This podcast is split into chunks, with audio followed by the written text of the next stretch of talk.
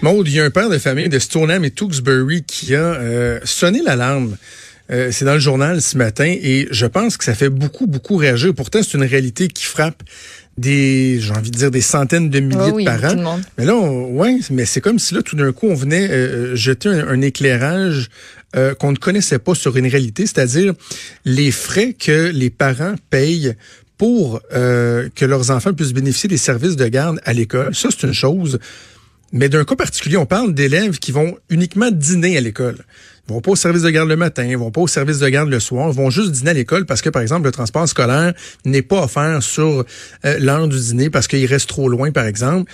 Et là, le père dit, moi, là, pour un enfant, c'est 1440 piastres que ça me coûte par année pour qu'il mange. Et là, spécifions-le, le lunch n'est pas fourni, là. C'est juste pour avoir une place. Oui, pour avoir une surveillance euh, adéquate, mais c'est juste une surveillance. Euh, et, et- et donc, c'est 1440 dollars. Et là, ce, ce, père-là dit, moi, j'ai trois enfants. Sur le primaire, là, ça va m'avoir coûté pas loin euh, plus de 20 000 dollars. Et il dit ça, ça a aucun bon sens. Bref, ça fait beaucoup réagir. Il y a notamment euh, la- l'association québécoise de la garde scolaire qui a fait valoir ses points. On va en discuter avec la présidente, euh, Mme Réjeanne Brodeur, qui est au bout du fil. Bonjour, Mme Brodeur. Bonjour. Cette situation-là, Madame Brodeur, euh, on en prend connaissance. Puis, moi, je parlais avec ma conjointe ce matin, puis on a, on a deux enfants qui vont à l'école. Puis on se dit, tabarouette, c'est vrai. Hein, ça nous coûte cher. Hein, tu payes ici à gauche, tu payes ça à droite, puis tu, tu, tu le calcules pas nécessairement sur une base annuelle, mais on se rend compte que ça coûte excessivement cher. Vous, euh, ça fait déjà un petit bout que vous dénoncez ça. Oui, on dénonce euh, cette euh, disparité-là entre euh, chaque commission scolaire, chaque école, parce que au niveau de la réglementation, au niveau des dîneurs et du service de garde pour la période du dîner, il n'y a rien qui encadre de façon officielle, de fa- générale à travers la province. Donc, c'est vraiment à géométrie variable. Donc, on peut voir des écarts assez importants jusqu'à, comme le, le papa dit, à 8 dollars par midi. Là. Euh, puis c'est ça qui se passe là, euh, présentement depuis plusieurs années. Parce qu'il faut comprendre que le gouvernement finance une partie du système de, de garde scolaire. Mais vous, ce que vous dites, dans le fond, c'est que lorsqu'on a mis en place ce système-là en 1997, il y avait une réalité. Cette réalité-là, elle a évolué, elle est rendue autrement différente, puis il faudrait peut-être s'adapter. hein.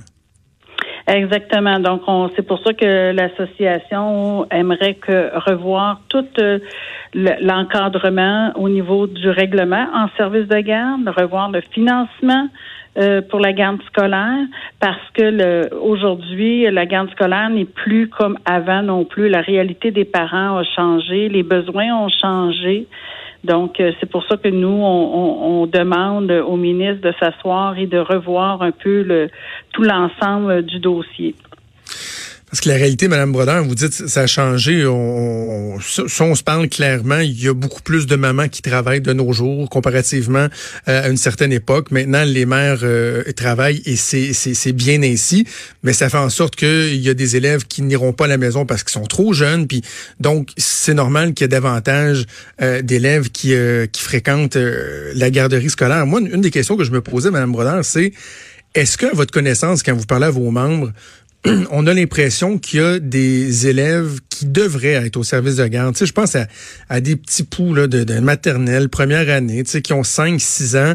Fait que leurs parents, tu sais, ils sont serrés, là, ils n'ont pas les moyens de payer 1400 dollars, puis les deux parents travaillent, puis là, tu as des enfants qui marchent tout seuls, qui s'en vont à la maison, on sait pas qu'est-ce qu'ils mangent, on sait pas... Alors qu'ils ils bénéficieraient d'un meilleur encadrement à l'école, est-ce qu'on a l'impression qu'on en échappe, que ça a un effet négatif? Oui, et c'est pour ça qu'il y a une expression qui est souvent mentionnée, c'est qu'un enfant a la clé dans le cou. Donc, il, d'un Oui. fois, il retourne à la maison, puis euh, il y a 9 ans, 8 ans, euh, 7 ans, parce que les parents n'ont pas nécessairement les, les moyens de payer un encadrement sécuritaire, euh, éducatif euh, sur l'heure du dîner. Fait que là, c'est ça, l'enfant a la clé dans le cou, il retourne tout seul à la maison avec les, les possibilités euh, de danger là, qui peut euh, arriver là, comme ça. Fait que effectivement, quand vous parlez que les- le retour au travail des mères, il y a tout euh, l'effet aussi euh, beaucoup de d'enfants qui sont maintenant en garde partagée. Donc, euh, il peut arriver que le transport est à un endroit, mais pas pour l'autre. Fait que là, l'enfant doit rester à l'école quand les parents ne, ne résident pas dans la même ville. Donc, il y a toute cette réalité-là qui est de plus en plus fréquente dans nos milieux. Là. Qu'est-ce que vous demandez au gouvernement? Parce que vous avez déjà euh, entamé des démarches. Vous demandez quoi? Est-ce qu'on parle carrément d'un service qui, qui devrait être gratuit pour les familles? Essentiellement, c'est dans un des meilleurs mondes, ça serait ça. Ce serait euh, revoir vraiment au niveau de l'école publique universelle, tu sais, comme un milieu inclusif, que la garde scolaire soit vraiment inclusive dans, dans toute l'école québécoise.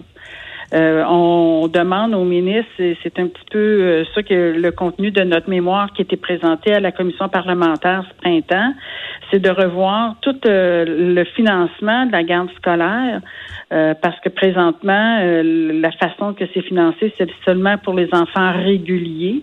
Les enfants sporadiques, il n'y a aucun financement qui arrive dans les budgets à l'école pour les services de garde. On demande aussi de revoir vraiment le règlement, parce qu'il y a un règlement qui existe là, pour le service de garde qui se tient sur deux pages. Euh, il est là depuis 1998, mais encore une fois, il n'est pas nécessairement optimisé puis qui convient à la réalité d'aujourd'hui. Euh, donc, euh, on demande plus de transparence, on demande qu'il y ait plus de rédition de comptes, euh, de vérification, etc., pour justement concernant les frais chargés aux parents, concernant la qualité des services offerts dans la garde scolaire, vu qu'il n'y a pas de rédition de compte, vu qu'il n'y a pas de vérification, euh, chacun euh, y va de sa bonne volonté. Euh, et par là, je dis qu'il y a des endroits que c'est super, il y a d'autres endroits que, disons, que ça peut laisser à désirer. Comment, euh, en fait, qui décide de l'utilisation des sommes qui sont perçues là? Tu sais, mettons du 1440. Est-ce que ces, ces fonds-là vont directement au service de garde et sont utilisés uniquement pour le service de garde, ou ça va dans dans le grand pot de l'école ou de la commission scolaire ou quoi que ce soit? La façon de, du financement, le financement du ministère arrive aux commissions scolaires et la commission scolaire, suite à un savant calcul, il y a une répartition qui est faite dans chacun des dans chacune des écoles et l'école euh, peut ensuite allouer un certain montant euh, au service de garde là, pour euh, les dépenses courantes, etc. Donc, d'une d'une commission scolaire à l'autre, ça va être différent. D'une école à l'autre, dans la même commission scolaire, ça va être différent. Mais en fin d'année, là, en, en bout de piste, là, comme disait l'expression dans un jeu télévisé français, là, euh, le compte est bon. Est-ce que, vous avez l'impression que le compte est bon? Parce que, tu sais, je, je, je, faisais un calcul ce matin, puis il est probablement euh, un peu trop euh, facile le calcul que je fais, mais tu sais, je lisais que bon, l'école du Arfan des Neiges, il y a 951 élèves. On dit que près de 92% de la clientèle dîne à l'école. Bon, mais eux autres, c'est 1400 dollars, ça c'est c'est le moins cher là. C'est 1400 dollars par année. Puis là, je me disais ben à 951 élèves, à 92% fois 1440 dollars, c'est 1,2 million qui serait levé là directement avec. Fait que là, je me dis, est-ce que vraiment toutes les sommes qui sont perçues servent à ça ou on finance d'autres services dans les écoles avec ça? Euh, il y a l'expression vase communicant. Oui, ben, oui, ça, c'est un fourre-tout, hein, cette expression-là. C'est ça. Donc, le budget, le, le, poste budgétaire service de garde est inclus dans l'ensemble du budget de l'école. Donc, euh, c'est des vases communicants. Euh, fait qu'il se peut qu'il y ait des surplus, il se peut qu'il y ait des déficits. Euh, comme, comme je vous ai dit, c'est chaque école est différente euh, dans, au niveau de l'organisation du budget. C'est pour ça que l'Association québécoise de la garde scolaire demande une plus grande transparence au niveau des frais chargés aux parents, euh, une réduction de compte. C'est pour ça qu'on demande ça pour justement que ce soit que les sous soient utilisés à juste valeur pour justement de, prévoir de la formation pour le personnel, peut-être diminuer les ratios pour inclure les enfants euh, en cheminement particulier, mm-hmm. les, bon, etc. Euh, donner plus de qualité euh, aux, enfants, au personnel, etc. Donc, c'est pour ça que nous, on pense que de revoir l'ensemble du dossier de la garde scolaire en 2019, ce serait, ce serait temps. Et avez-vous l'écoute du, du, gouvernement? Bon, ben, par exemple, le fait qu'on en parle ce matin, avez-vous l'impression que ça peut faire bouger les choses? Êtes-vous entendu par le ministre de l'Éducation? Euh, nous, depuis ce printemps, qu'on demandait une rencontre au cabinet, l'association, puis on était supposé d'avoir une rencontre avec euh, le ministre fin août, début septembre. Et là, je viens d'apprendre ce matin qu'il va y avoir une rencontre la semaine prochaine avec la directrice générale, Mme Miron, de l'association, avec le, avec le ministre, Monsieur le ministre. J'imagine que ça n'a aucun lien avec le fait que le journal sorte cette histoire-là ce matin, hein? Ben, en tout cas. ben, tant mieux, tant mieux. Il y a un lien, là, mais c'était, c'était dans nos demandes. Fait que peut-être qu'il a lu euh, la demande, euh, puis là, il a décidé de mettre quelque chose à l'agenda, mais Ben oui, ça se peut. L'important, c'est que ça avance. C'est ça, c'est exactement. Oui, oui, oui. Parce qu'à un moment donné, les parents sont, euh, sont étouffés. Hein. C'est ça. Nous, on veut travailler en collaboration avec le ministère. On veut euh, parce que quand l'association représente des membres, mais aussi on, on entend les, les autres services de garde qui ne sont pas membres, mais on les entend. Là, on voit qu'est-ce qui se passe. Puis, euh, fait qu'on est comme on appelle ça plus terrain. Donc, on est capable de lui dire c'est quoi un peu plus la réalité là, euh, de qu'est-ce qui se vit là dans les milieux. Bon, on va espérer que euh, le, le, ministre soit, soit bien à l'écoute. Régine Brodin, président de l'Association québécoise de la, de la garde scolaire, merci de nous avoir parlé aujourd'hui. Merci. Bonne journée. Merci, Maude. Je, je, moi, je te le dis, là, je, je pense que il y, a un caillou que j'ai tourné qui est le bon. Là. On peut-on savoir à quoi ces sommes-là servent? Quand je vois, là, bon, on parle de l'école euh, L'Arfan des Neiges, puis euh, Madame Chouinard, qui est, euh, qui est de la commission scolaire des premières seigneuries, elle dit ça nous prend beaucoup d'intervenants et c'est vraiment associé au coût de la main-d'œuvre. Mm-hmm. Parce que c'est 1,2 million qui lèvent. Et là, en plus, il y a une partie, ils ont des subventions du gouvernement pour le service de garde, pour les élèves qui ont le, le, statut sporadique là, ou le statut régulier. Fait le 1,2 million, ça fait, ça fait beaucoup d'argent. Là. sais, je mettons, prenons des salaires de 40 000 là, euh, des surveillantes ou des surveillants. Déjà là, ça, ça te permettrait d'avoir 30 employés pour surveiller euh, les enfants, je, je sais pas, je trouve que, hein? puis là, c'est quand, quand, quand Mme Brodeur parle des vases communicants, on a l'impression qu'on trouve peut-être des façons détournées d'aller financer d'autres choses. Jamais qu'on aille en pause, on a une nouvelle de dernière heure, ça touche euh, la réforme du mode de scrutin, monde. Oui, puis j'ai une autre phrase qui va te donner mal à la tête. Ah non! oui, oui, attends bien de voir. Donc, le gouvernement Legault qui a déposé son projet de loi pour un mode de scrutin proportionnel mixte et euh, le tout devra être euh, on va y pour savoir si ça va avoir lieu, on va faire un référendum euh, lors des élections générales de 2022. Donc on va passer de Good.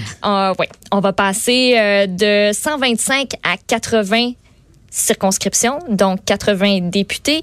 Il va rester 45 sièges qui vont être répartis en fonction du nombre de votes reçus par chaque parti dans chaque région. Mm-hmm. C'est la question qui, euh, qui donne mal à la tête parce qu'on l'a la question.